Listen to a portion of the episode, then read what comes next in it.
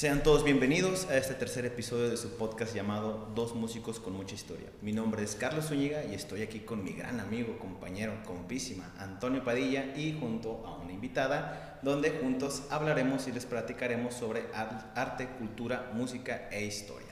¿Qué tal Padilla? ¿Cómo estás? Bien, mi hermano. Bien, la neta, muy emocionado. Ay, mi befo. Somos befos. mi hermano del alma, separados de la misma madre al nacer, pero bueno. o de otra, no sabemos. No, no sabemos, no sabemos. Pero bastante contento, la verdad, de iniciar este tercer, este tercer ya, episodio. Tres episodios, ¿verdad? Porque la neta, qué, qué chido ir aprendiendo, porque según yo conocía de los temas que hemos estado compartiendo, que vamos a seguir compartiendo, y de repente te encuentras con un dato que te lleva a otra cosa y otra cosa y otra cosa y de repente hablas de una y te tiras a infinidad de temas. Que yo no conocía mucho de, de la literatura, ¿eh? pero no, aprendí muchísimo ahí. La neta está muy, muy chido. Y bueno, te cuento, güey, que fíjate que tenemos ya 51 suscriptores.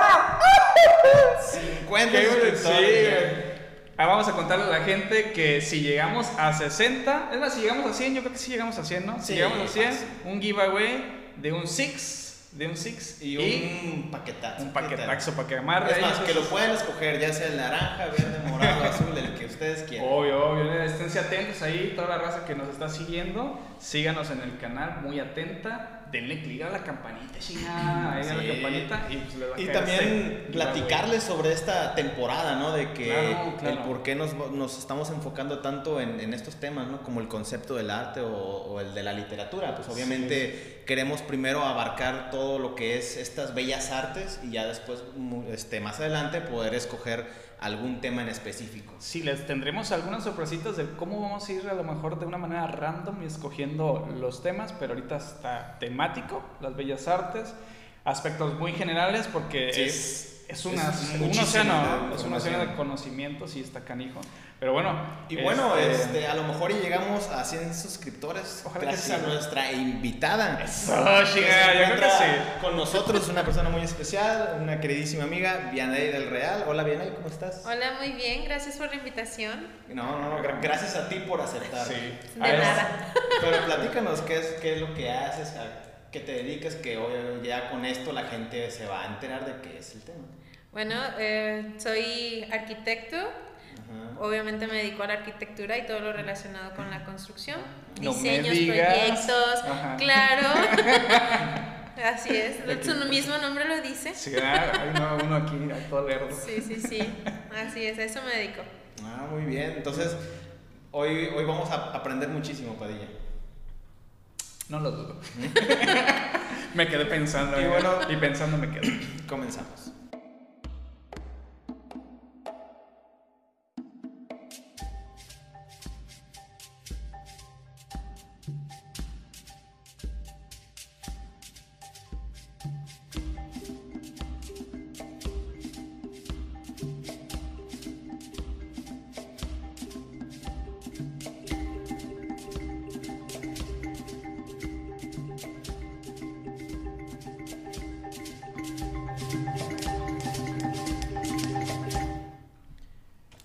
Todos los animales buscan o fabrican sus propias guaridas. La construcción, pues considerada simplemente como cobijo, nace de un instinto primario o animal. Sin embargo, la racionalidad hace que el hombre, con los materiales de que dispone y las circunstancias en que vive, busque las mejores soluciones constructivas y que ya en la construcción ponga un sello suyo de creatividad.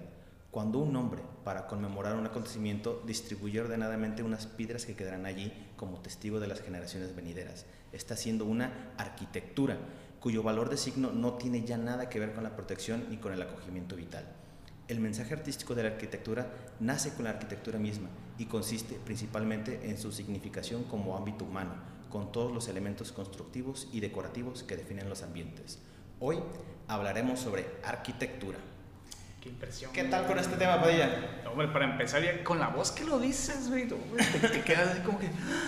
Ay, sí, cuéntame más, chinga. No, pero bastante, mira, me llama mucho la atención, o es bastante interesante, cómo de algo tan funcional como era la construcción de, de un hogar, de una cueva, me imagino, los primeros hombres. O de unas albercas, de unas albercas hechas por tres filipinos, ¿no? Sí, con un solo palito, güey. Esa impresión. Facebook a las 2, 3 de la mañana, ¿no? Sí, no, o sea, yo me quedo, no, o sea, ¿qué onda? Necesito un palito de eso. No, necesito tres filipinos. Ah, para que me construyan una alberca.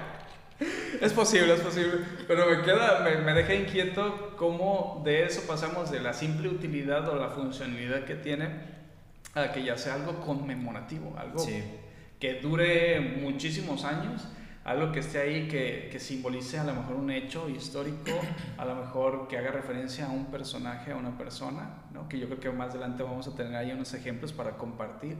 Y digo, wow, cómo funciona nuestra mente y es todo un rollo, todo un caos que tenemos una idea y luego la cambiamos para otra y le damos este concepto pues de belleza, ¿no?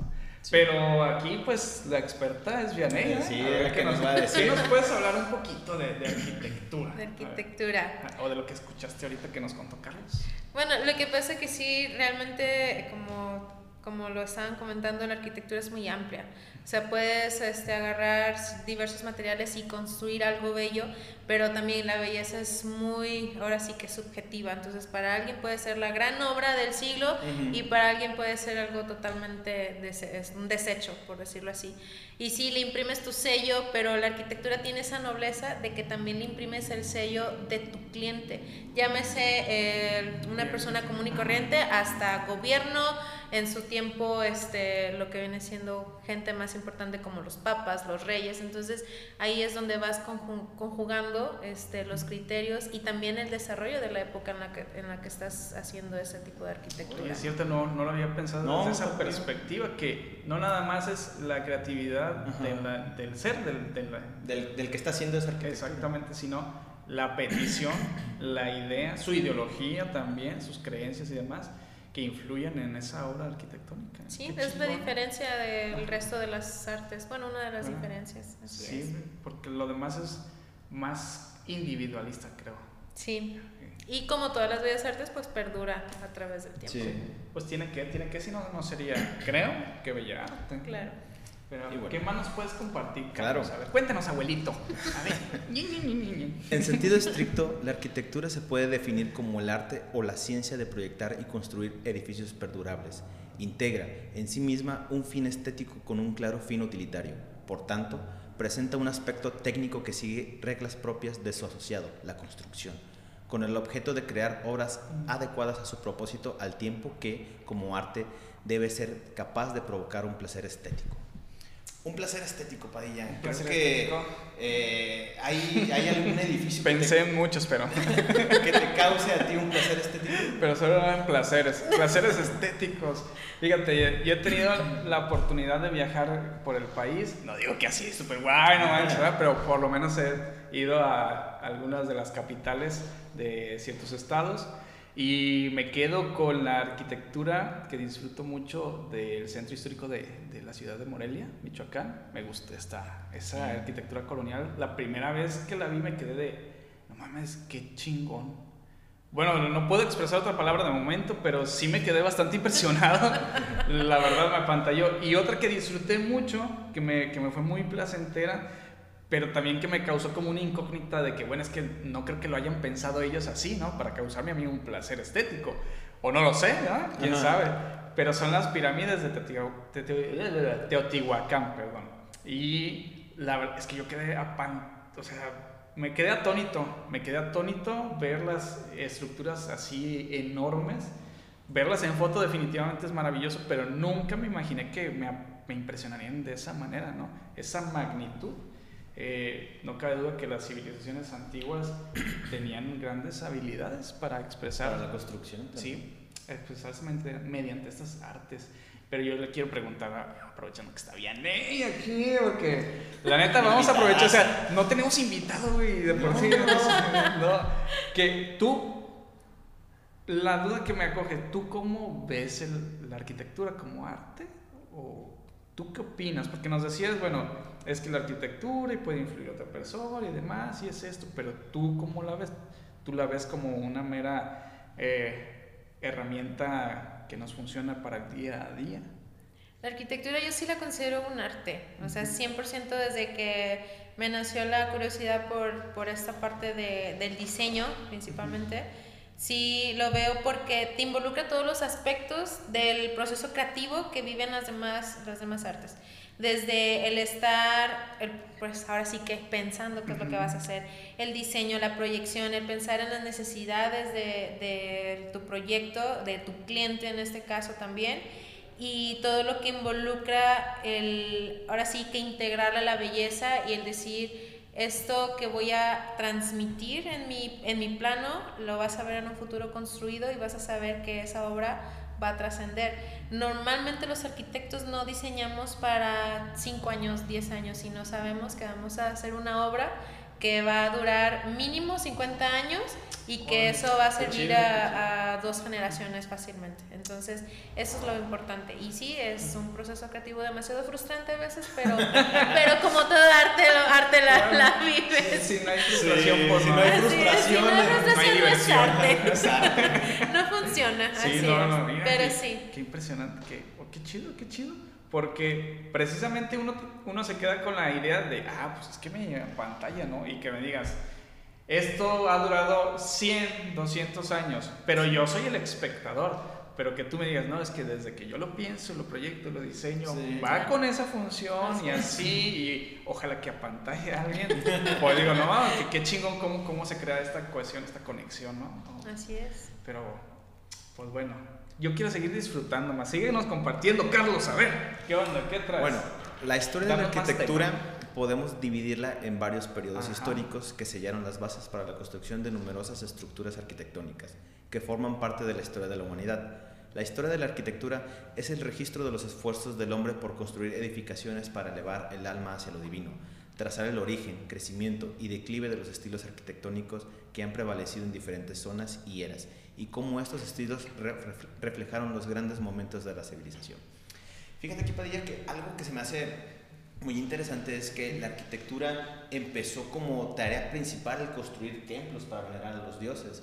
Y claro, nos encontrábamos en la era del ídolo, donde en Mesopotamia se, se construían estos grandes síguras de siete pisos, donde al final del piso tenían una, una estatua de cierto dios para darle reverencia alguna. Y en Egipto, pues los grandes templos o las pirámides, y en Grecia con los templos también, aunque en sí no, no solían servir como un lugar de culto, ya que la veneración del dios, así como los sacrificios a él dedicados, se realizaban pues fuera de ellos.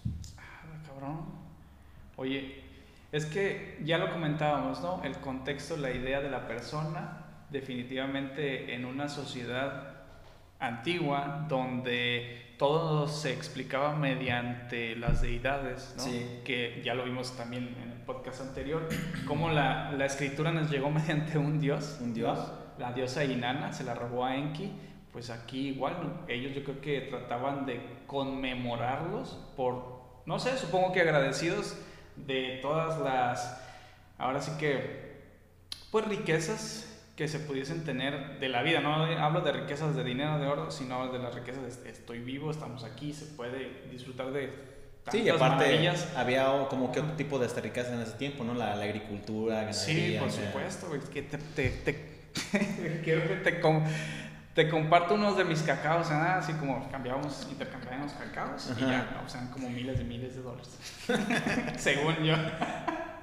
Pero fíjate, creo que mm, mucho influye también ciertas necesidades que se tenían en ese momento, como pues eso, ¿no? La, explicación de su naturaleza.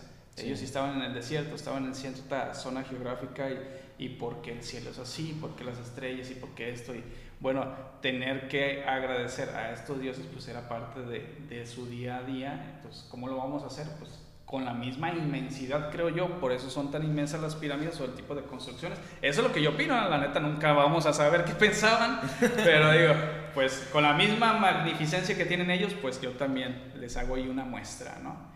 Y te voy a compartir, fíjate, ahorita que hablamos de civilizaciones antiguas, un dato curioso sobre la, el primer monumento de piedra construido. ¿Sabías que fue creado por Imhotep? Y que de hecho este personaje Imhotep muy importante para la cultura egipcia fue de los pocos considerados como un dios. Eh, él fue un visir, les contamos aquí a los radioescuchas, que no, no estamos en la radio, ¿eh? pero me gusta la palabra. De sí, de hecho a mí también, ¿eh? radio escuchas. Aquí por la 93.1416 eh, les platicamos, les compartimos que Imhotep fue visir del, del faraón Yoser. Además, ellos vivieron en la tercera dinastía egipcia y fue famoso, no nada más el vato era médico, sino también fue arquitecto, astrónomo y administrador. Como Barbie, ¿no? Así de ah, todo. sí, Astronauta, doctor, arquitecta. Todo, Barbie, Barbie, todo. Entonces, Imhotep todo también el vato, ¿no? Eh, chido. Hasta pelear con Brandon Fraser, ¿no? Imagínate, sí, o sea... no nada más era arquitecto, también era actor. Digo, porque a, lo mejor lo van a recordar por cierta película de cierta momia, pero no, no estamos hablando de ese. Supongo que de ahí se inspiraron, ¿no?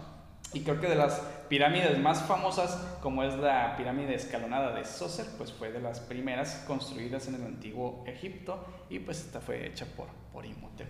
Y como ya les dije, este también fue el primer monumento construido eh, en piedra, pues por el hombre. Sí, y fíjate, algo que se me hace muy chido de, de, los egipcios, bueno, de todas las civilizaciones, pero ahorita hablando de los egipcios con Imhotep, esta pirámide, o sea, bueno, las pirámides ellos las, las, usaban para obviamente este, poner los restos de, de, los faraones ahí, ¿no? Porque creían ah, mucho en la vida después de la muerte. Primero, antes de las pirámides eran, eran unas mástabas que eran como algo más subterráneo, a lo mejor como lo que tenemos aquí, ¿no? De que está tu lápida, tu tumba y está un pues un pozo, ¿no? Y esta pirámide escalonada, antes de pirámides triangulares, como estaban así, eran como por, como por pisos. O sea, era un cuadrito muy grande, luego un cuadrito más chiquito, y luego más chiquito y más chiquito. Ah, no manches, no manches, fíjate, no, tenía ni idea. ay, qué pinches esos egipcios se andan con bien lujosos los vatos, sí, ¿eh? no se andaban con la verdad. Entonces casi casi podemos decir que los arquitectos son como dioses. Claro que sí. Claro. claro que sí. Claro que Creamos. Obvia, mi ciela, obvia. De hecho, claro. de hecho dice, somos dioses. Somos dioses, no casi, somos dioses. ¿Tú cómo ves, Diane? ¿Crees que, o más bien no crees? Yo creo que a lo mejor nos puedes asegurar si sí o no. ¿Hay algo que los egipcios nos hayan heredado de, de su arquitectura que sea funcional todavía en estos tiempos? Wow. En cuestiones de bueno, a la percepción, lo que comenta Carlos, lo que son las cámaras subterráneas, eso sí todavía se utiliza hasta la fecha. En cuestiones de la parte, pues ahora sí que funcional, en resistencias, en ingenierías de lo del suelo, cómo realmente eh, contener toda la masa subterránea para que no te vaya a dañar las estructuras que, que estás haciendo por debajo del suelo. Yo siento que esa pudiera haber sido una de las partes. Y sobre todo la utilización de los materiales. Sí. El cómo, la forma, la colocación de las piedras que te está involucrando. Eh, igual, orientaciones. Yo creo que una de las partes importantes es la orientación al sol, que te involucra calentamiento de la vivienda, hablando ya específicamente de viviendas, calentamiento de edificios, donde los vientos predominantes, que realmente tu vivienda sea acogedora, eso también son de las partes que pudiéramos considerar heredadas. qué chingón, nomás. Vaya dato perturbador, diría cierto videoblogger, ¿verdad? que ojalá también nos patrocine el vato, pero qué impresión. Yo lo único que sabía de herencia, a lo mejor no egipcia, pero sí antigua, yo creo que conocen o conocen todos este viejo dicho de que todos los caminos conducen a Roma y es porque ellos eran buenos construyendo caminos, no Urbanistas. Ajá, ajá, exactamente. Fue un datillo ahí que de repente llegó a mí, que digo, wow, entonces pues de ahí viene ese dicho, ah, no es porque realmente todos los caminos lleven para allá. Ah, que de hecho creo que si agarras aquí por las insurgentes vas a llegar a... bueno, no, si agarras... ¿sabes qué? Hay, hay, que traernos unos romanos para acá Tepic porque las calles están medias como que... Sí, sí, sí, sí, ya, se, ya se necesita, compa. Bueno, geográfica y cronológicamente la arquitectura parece haberse originado en el Valle del Nilo. Un segundo centro de desarrollo se encontraba en el Valle del Tigris y Éufrates, que no influenciados por el arte antiguo egipcio. Fíjate, Padilla, aquí yo tengo una duda y también se la comparto bien, obviamente. Aquí me dice que la arquitectura se originó en Mesopotamia. pues no es cierto. ah, no, sí, bien, con las construcciones de ciudades, canales y templos.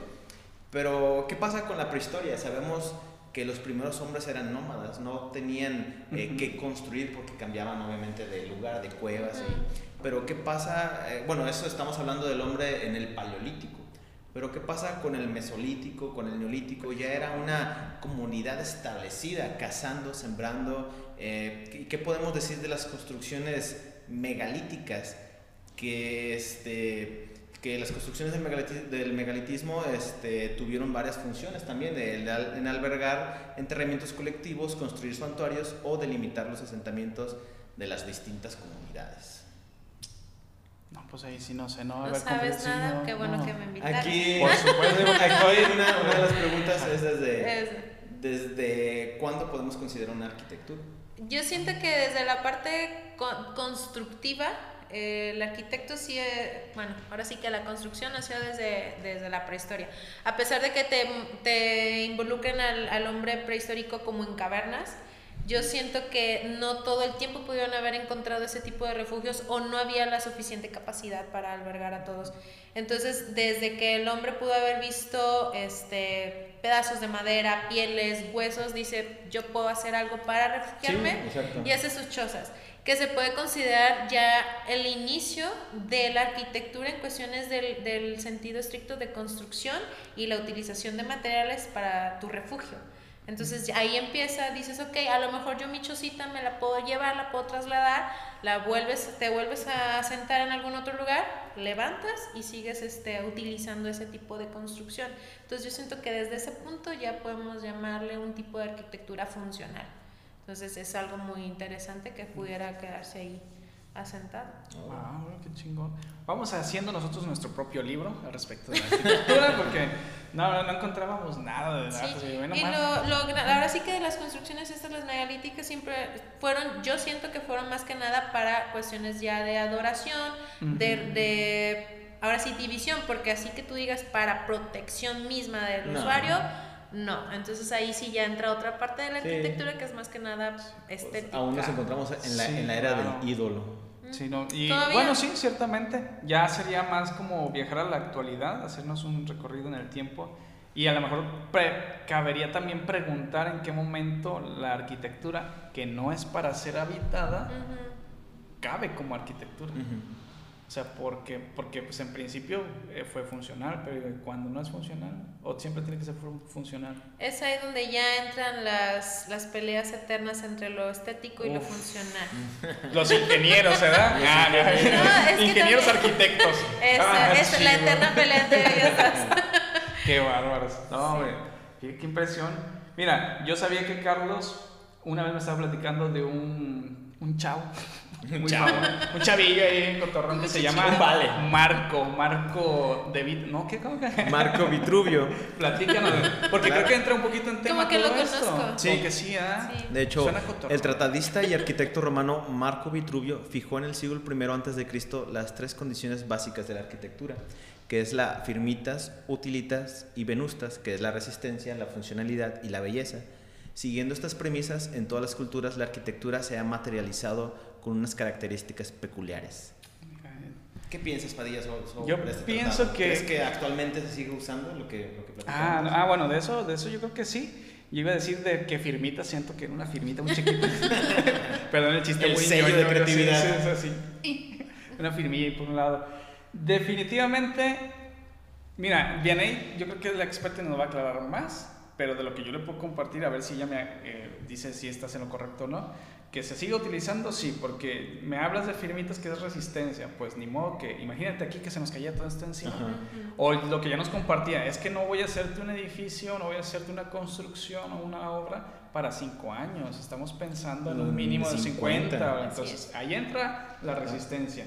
La utilidad, creo que, eh, aunque a lo mejor nunca sea la misma utilidad o la misma función, pero funciona para algo, entonces igual entra. Y creo que la que está más a cuestión de la subjetividad pues es la belleza, porque puede ser que no sea bello, pero sea muy funcional y sea pues muy resistente. Entonces ahí yo creo que ya la belleza eh, va a depender de, pues, del pasar de los tiempos, las ideologías, los contextos y demás. No sé, ¿qué onda, mi arqui? Pues eso es... porque aquí me vamos a dar tu chalanes. Que, sí, sí, sí, se me sentí en la construcción, en la obra ahí, directo. Con una caguama a un lado. Sí, sea, ¿dónde está? A mí me dan agüita. Juan, saca la mezcla, saca la mezcla, güey. Órale. No, pues realmente esos tres conceptos hasta la fecha sí se siguen usando, obviamente, y son los que rigen principalmente cuando uno está pequeñito estudiando la carrera. Te dicen que te debes enfocar siempre en la parte de, de la belleza y la funcionabilidad. Pero como en todo, este, pues están las corrientes de la arquitectura, que hay arquitectos que se enfocan 100% en lo, en lo estético que igual, como decimos, es muy subjetivo, pero a la hora de, que estás diseñando, pues hay ciertos principios que te rigen, a pesar de que estamos hablando de estética. Y hay otros arquitectos que se van 100% por la funcionalidad. Y muy pocos son los que logran, logran el equilibrio en ambas partes. Volvemos a, la, a, como ejemplo, de lo que les comentaba de los vientos, de la orientación del sol. A lo mejor para mí, que soy funcional estético, este, si yo oriento una vivienda para cierto, cierto lugar, el que es estético decir, oye, pero es que aquí no van a ver la gran fachada que diseñaste. Ah, o sea, realmente sí, como en todo, se rige por corrientes. Así es. ¿Qué? Corriente. Ay, pues qué corrientes andamos. nosotros, somos bien corrientes. Es corrientísimo. Sí, corrientísimo. Sí. Pero, ya veo, ya veo. Donde no sabemos nada. Sí, no, no, es que no sabemos nada. Fíjate. Pero platícanos, Padilla. Sí, claro, compa, ¿cómo no? Mira, yo sabía, o de lo poquito que le investigué, es que sí se siguen utilizando eh, estas, pues, ¿qué son leyes? Estos decretos, estos principios. principios, de marco, pero definitivamente va a haber cambios en distintas épocas, ya lo, ya lo dijo Vianney, las corrientes influyen mucho, pero un, un punto muy, muy importante y que inclusive nos puede llevar, yo creo, a una mala práctica, eh, que en esta época, perdón, en, esta, en las distintas épocas, es la influencia a lo mejor de, de este otro ser creativo que ya nos mencionaba bien, que está a espaldas, ¿no? Es que yo quiero, yo te ordeno, yo soy tu cliente y lo quiero así. Eh, y puede haber influencia política o puede haber influencia de otro tipo, o religiosa, o simplemente civil, o alguien con un poder adquisitivo que, que mande construir y eso pues, nos hace cambios y hace, creo que nos hace perder o que se degrade eh, pues estos principios, ¿no? En, en, sí. Pero de que se siguen utilizando, creo que ahí están, ¿no? Siguen existiendo. Y me recuerda, fíjate, me recuerda mucho un suceso eh, que pasó hace poco, creo que el año pasado, si no me falla, que es lo de la, que se quemó la Catedral de Notre Dame. Y digo, yo creo que ahí influyó mucho en cómo estaba construida lo que querían, ¿no? Lo que se quería de la iglesia en ese momento, de esa catedral, los vitrales y tal, y, las, no me acuerdo cómo se llaman, iba a decir cúpulas, pero no es que no tiene cúpula esa, eh, bóvedas, creo que tienen bóvedas las catedrales. Y me llamó un montón la atención que yo creo que en esa parte, fíjate que tanto por detrás debe de influir mucho el, el arquitecto, ¿no? Cómo pues no se derrumbó totalmente. O sea, se, empezó a quemar, pero no cayó todo. Y digo, ok, seguramente quien ordenó dijo, es que yo quiero que haya vitrales, y yo quiero que entre luz, y yo quiero que así, y que haya más espacio, y podemos pensar que desde ahí pues hay una mala, una mala práctica, porque pues si me dejo influir por la persona y no le echo coco, pues eso puede valer camote. Pero es bien curioso cómo simple y sencillamente el, el hecho de que eh, el arquitecto influya o este artista, ¿no? De, me llama mucho la atención como en las columnas, no sé si sean columnas o... Eh, uh, sí, tiene columnas. tiene columnas, tiene sus paredes. Y el hecho de que no se cayera fue lo que no, me llamó un chingo la atención y me puse a investigar y dije, no, qué vato, es un genio, es un genio este arquitecto, qué bueno que no le hizo todo el caso al mundo, al cliente, la neta, para que no se lleve una mala práctica de que los soportes que están por fuera son realmente los que sostienen y si hubiera, no sé, arrojado agua o algo le hubiera pasado a esos soportes, realmente todo lo demás pues, hubiera valido camote, ¿no?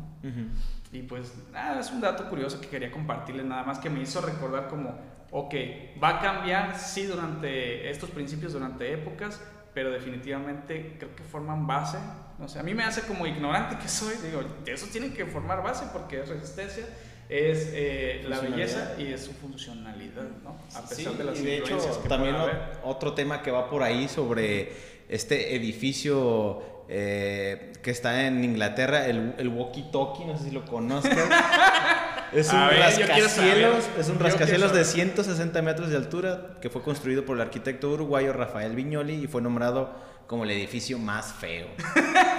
por la revista de arquitectura Building Design. Y, y, justo como decía Bene, o sea, tiene que ver mucho así, por ejemplo, el material, la posición del sol y cosas así, porque algo muy curioso de que eh, es un edificio como tiene la forma de un walkie-talkie y, este, y obviamente están con puras ventanas y obviamente le pega directamente el sol y todo, toda esa área donde está ese edificio hace que hace que se caliente todo. De hecho, estaba algo muy curioso de que estaba viendo en un video donde personas hasta cocinan un huevo ahí.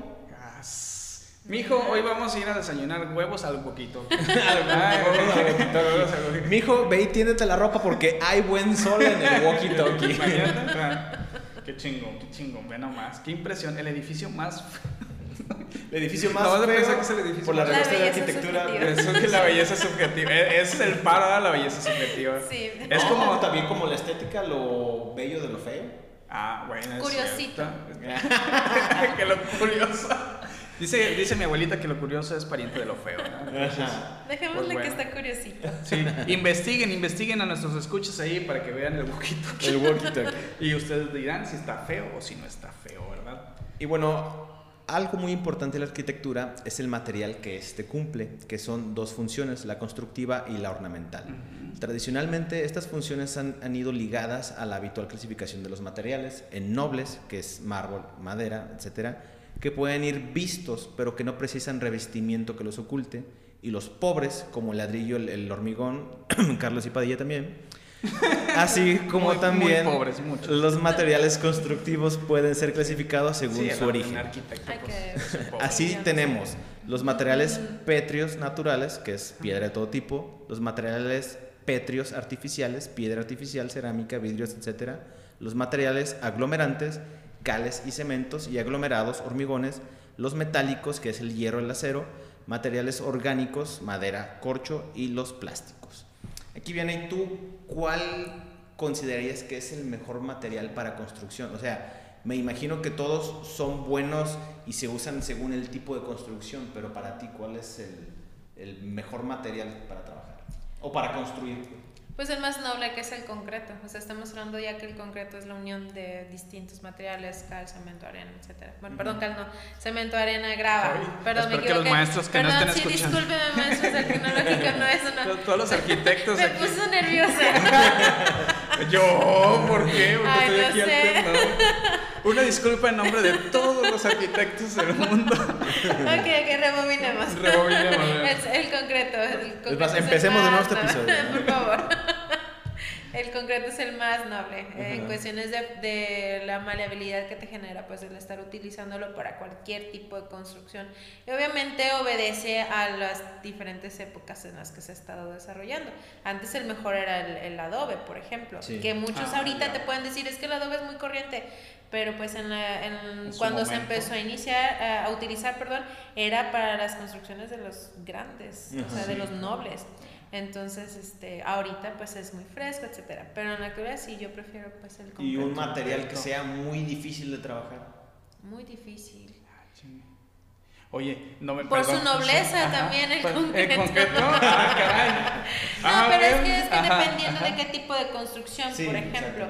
O sea, para una vivienda el mejor es el concreto, pero en cuestiones de muros y todo eso el ladrillo, por decirlo de ah, alguna forma. Y el más difícil en una vivienda pues es el, el acero, pero te facilita ciertas cosas. Entonces es, es distinto en cuestiones del tipo de construcción. Qué impresión. En otras puede ser el cristal. Por ejemplo, hay estructuras que están 100% armadas. Cuidado con los cricosos que nos están escuchando. sí, no ese tipo de cristal. exactamente, no, ese tipo de cristal. No ese tipo de cristal, exactamente.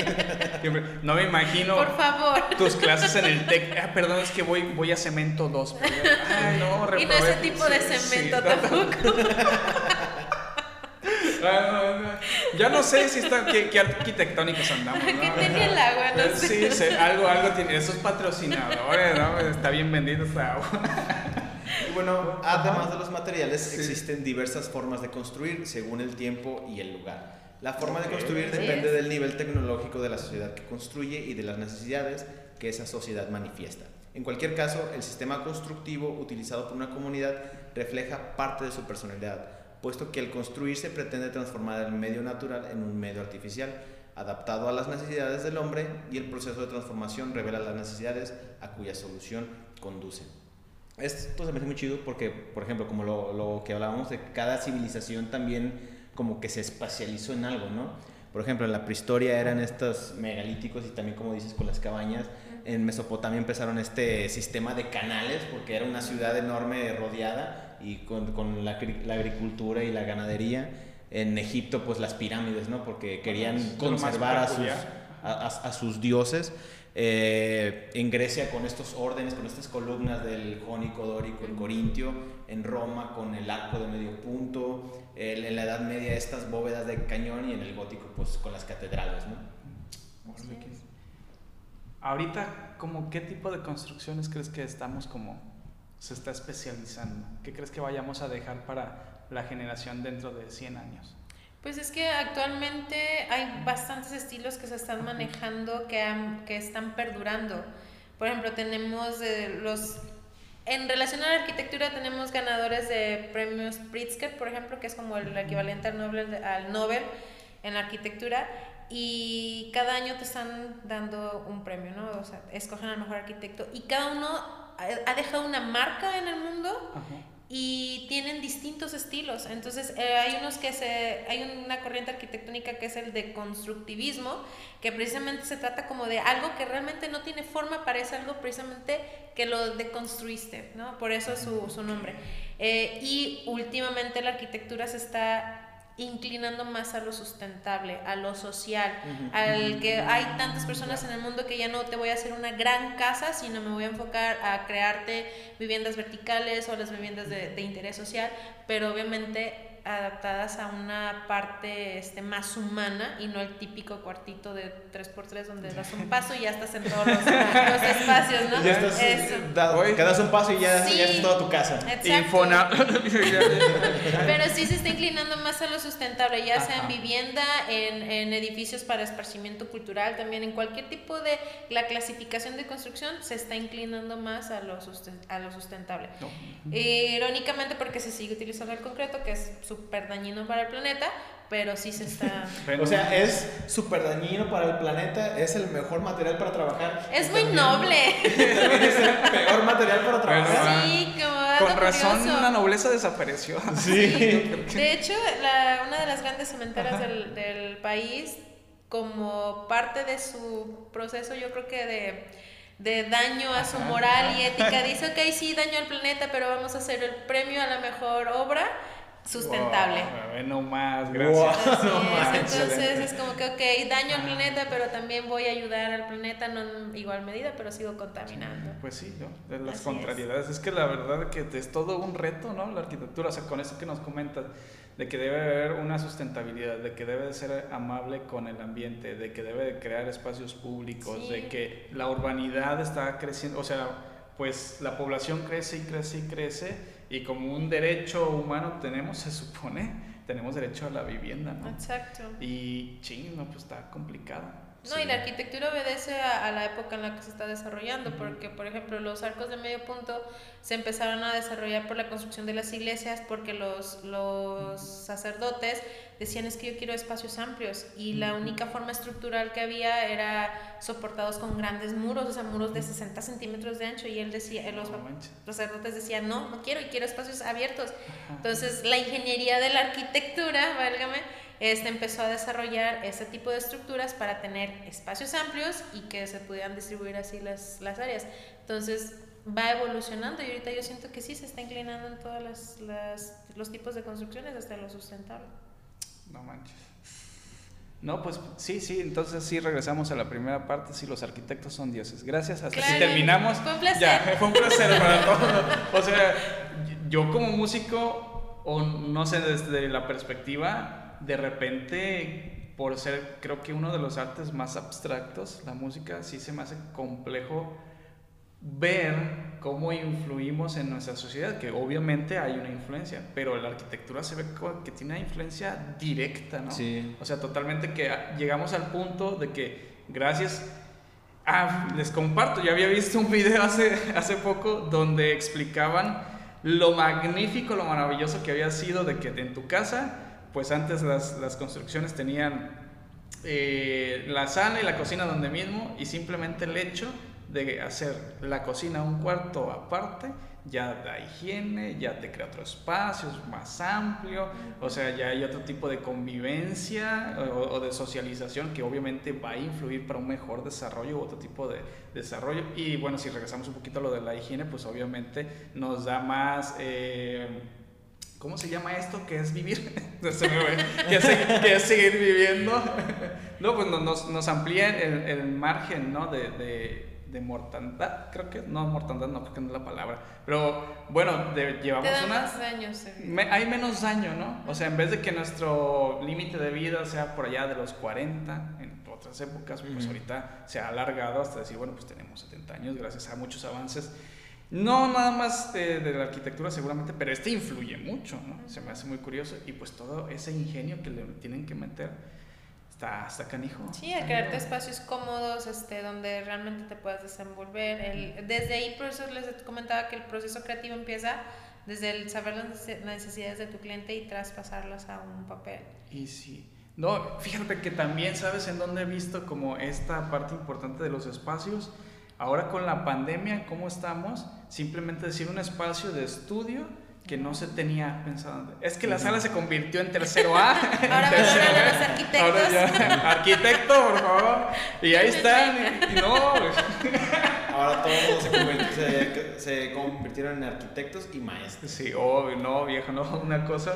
Pero es súper importantísimo. Hay, incluso hay libros de una psicología de los espacios. Psicología del color. Eh, sí, no, del color que tú, o sea, cómo esté pintado. Es más, hasta el hecho de que cómo esté del switch, del apagador si está cerquita de la puerta, si no está cerquita de la puerta, si está cerca de tu cama o no, qué onda. Y todo eso lo estudiamos nosotros, realmente sí es una, una, gama tan extensa de los arquitectos que te puedes desarrollar en muchas cosas. Sí, no, qué impresión. Gracias, gracias. Sí, de nada. el gusto es tuyo. Pero viejo, yo quiero que nos compartas unas curiosidades que tú me habías prometido que les Claro que sí, aquí a la raza. curiosidades ojalá y se te hagan muy curiosas, ¿eh? Vamos a ver. aquí somos bien curiosos. Bien curiosos, dice. No, no, no, curiosos no, curiosos no, porque es, es primo de lo feo, güey, Ah, sí, sí, sí. sí. Bueno, la primera dice, la arquitectura fue deporte olímpico hasta mediados del siglo XX la arquitectura junto a otras partes como la literatura, como otras artes, perdón, como la literatura, la música, la pintura y la escultura formó parte de las llamadas competiciones de arte de los Juegos Olímpicos desde 1912 a 1948, o sea, desde que zarpó el Titanic.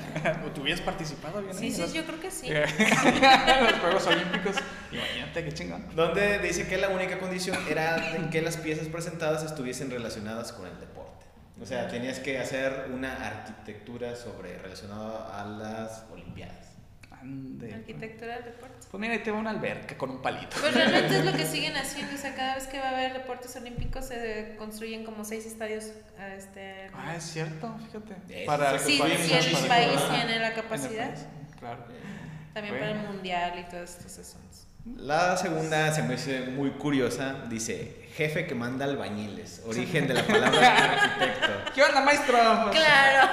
El término, el término arquitecto proviene de la palabra latina architectus, que a su vez tiene su origen en el término griego arquitecton. Así, la composición concreta sería arqui, ser el primero el que manda, y tecton, albañil constructor, es decir, el jefe que manda los albañiles. Bueno, alguien aquí va a salir con el autoestima, pero Muy elevado. Yo creí que la definición correcta era lo más cercano a Dios, ¿no? No, no. no o sea, ah, sí, de, podrían ser considerados como dioses, son jefes de albañiles. Son jefes de, imagínate, o sea, todo, todo, lo pueden, todo lo pueden. Y no que luego pues lo inventan. Exacto.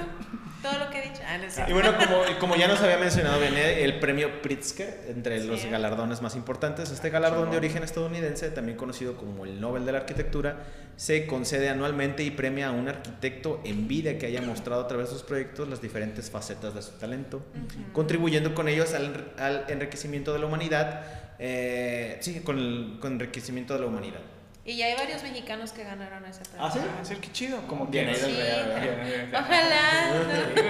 No, pero estoy muy cerca de lo No, hay un arquitecto muy famoso en, eh, que es de Jalisco que se llama Luis Barragán. Él ganó un Pritzker. Luis Barragán, ok. De hecho, hay una colonia ahí como que muy llena de su obra. En, ¿Ah, sí? En Guadalajara. Wow, qué chido. Sí. ¿Nos, ¿nos recomiendas visitarla? Muy recomendada. Tiene una arquitectura preciosa, jardines, los colores, las formas. Ah, qué chido. Así Algo en específico así no quiero extenderme mucho, pero que digas, mira, cuando vayas y fíjate en tal cosita. Que tú digas.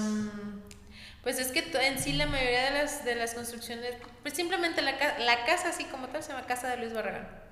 Ah, chinga. Sí, ya es considerado como patrimonio, yo creo, de Guadalajara. Ay, güey, esos tapatíos tienen botón rojo y casas. y casas muy chingonas, ¿no? Así es. Y sindicato de caballos. Como dato curioso, nada que ver, pero. Dato curioso es que. es que la Gran Muralla China es la construcción que más ha tardado en realizarse. Comenzó a, edificarse en el siglo 8 a.C. y se, y se completó en 1644, es decir, 2000 años más tarde. Wow. A ver si la iglesia de la Sagrada Familia no llega a ese tiempo. Oye, eso es cierto. Gran construcción arquitectónica. Sí, la neta, Inche Gaudi. Ya va como, como casi 100, ¿no? 120, creo. Ah. Pero, es ahí donde te digo que la arquitectura trasciende, o sea, los planos de esa época con lo que están siguiendo ahorita es maravilloso. a lo mejor, a lo mejor este Antonio Gaudí quiso trolearlos, ¿no? voy a hacer una una, imposible, una, iglesia que tarda en 150 años. No, y él desde el cielo viéndonos rayos y así ahí van, ahí van. Yo ya lo hubiera acabado.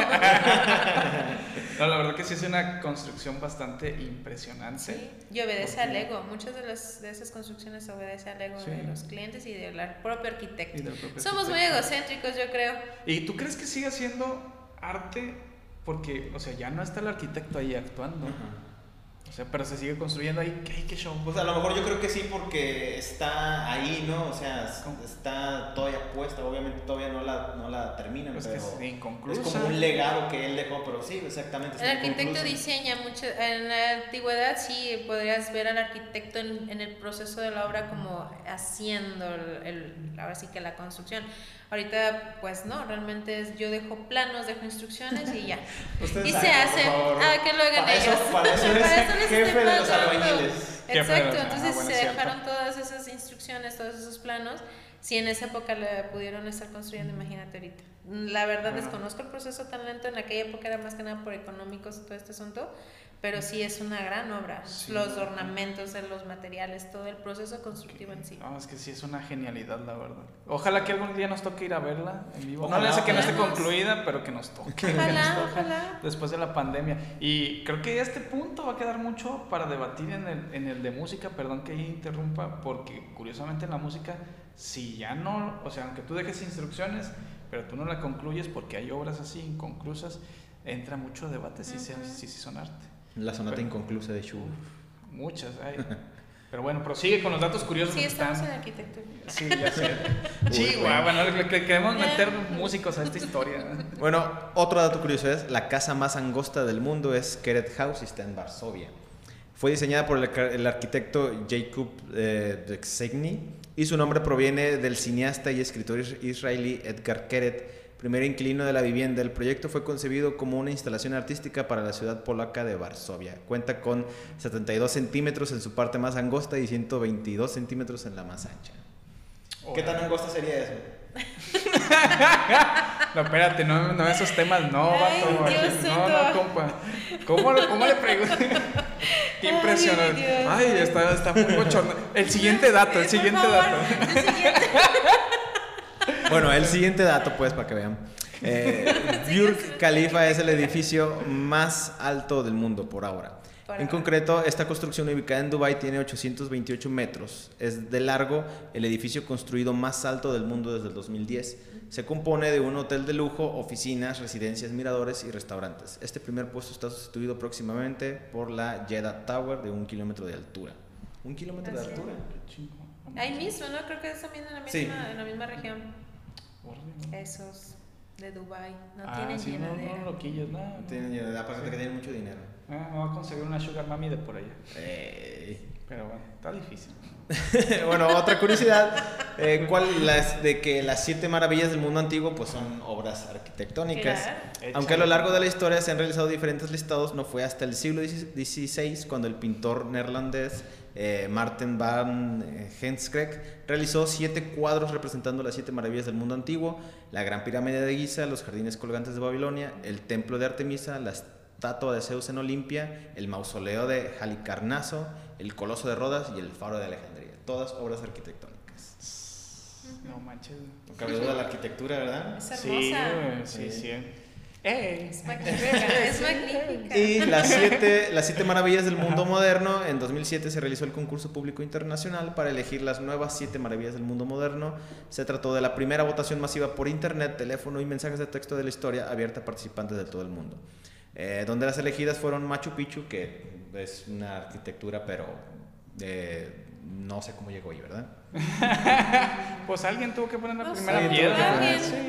Chichen Itza, el Coliseo de Roma, eh, la estatua de Cristo Redentor, la Gran Muralla China, que ya hablábamos, Petra en Jordania y el Taj Mahal. Ah, Petra me gusta mucho, el Taj Mahal también es bastante interesante. Yo cuando me enteré que era una tumba dije, no yo pensé que había sido un castillo o algo, un visir. Castillo de Aladín, ¿verdad? Sí, la neta, sí.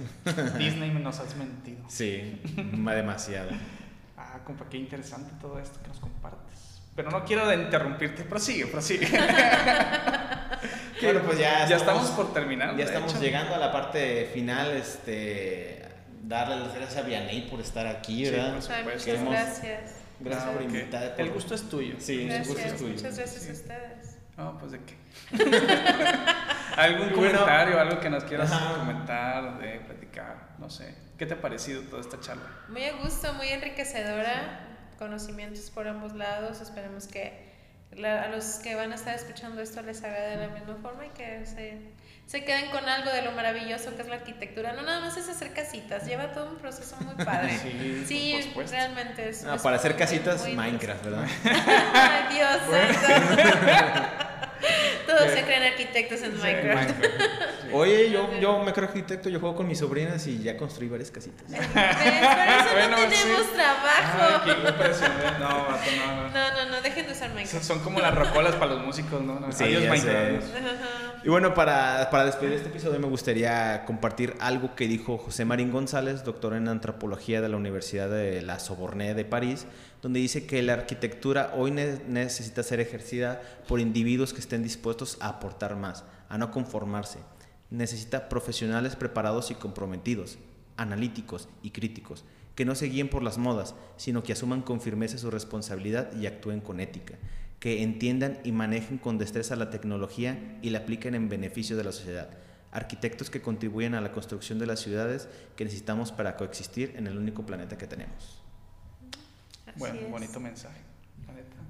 Qué bonito, pues, ¿verdad? Sí, o sea, es el ideal. Obviamente sabemos que no va a ser así al 100%, pero pues qué padre que algo tan importante que es un arte y nos es tan útil, pues sí caiga en manos de personas que sean así de responsables, porque definitivamente es una inmensa responsabilidad y ya lo dijimos como chiste aquí al principio, ojalá esto no se nos venga, sino, pero pues hay construcciones tan complejas que digo, wow, ¿cómo le hacen? ¿no? Y, ahí están y van a perdurar por cientos de pues, años. Pues muchísimas gracias, Vianey, por acompañarnos, Carlos. Muchísimas gracias. No, pues de que la neta sí disfruté un chingo este episodio, o sea, que estaba así como que, de verdad, por eso no quise decir nada. Sí. Ahora no quise interrumpir con mis burrados, pero muy contentos de compartir. Y pues a todos los que nos escuchan o nos ven en nuestro canal de YouTube, suscríbanse, denle ahí un like ya si les gustó mucho, pues obviamente a la campanita para que esté ahí enfadando cada vez que salga un capítulo. también, por favor. Sí, hay que compartir, porque todo esto del arte pues es, es universal, ¿no? Y hay que pues enamorar a la gente de estos temas que a veces son pues complicados de platicar en el día a día, ¿no? Más nos preocupan otras, pero es muy padre conocer y pues y bien dicen que el que conoce su historia, pues no la repite, ¿no? Entonces escúchenos en Spotify, en Anchor, en Google Podcast y aquí en su canal de YouTube, Dos Músicos con mucha historia. Hasta la próxima. Hasta luego.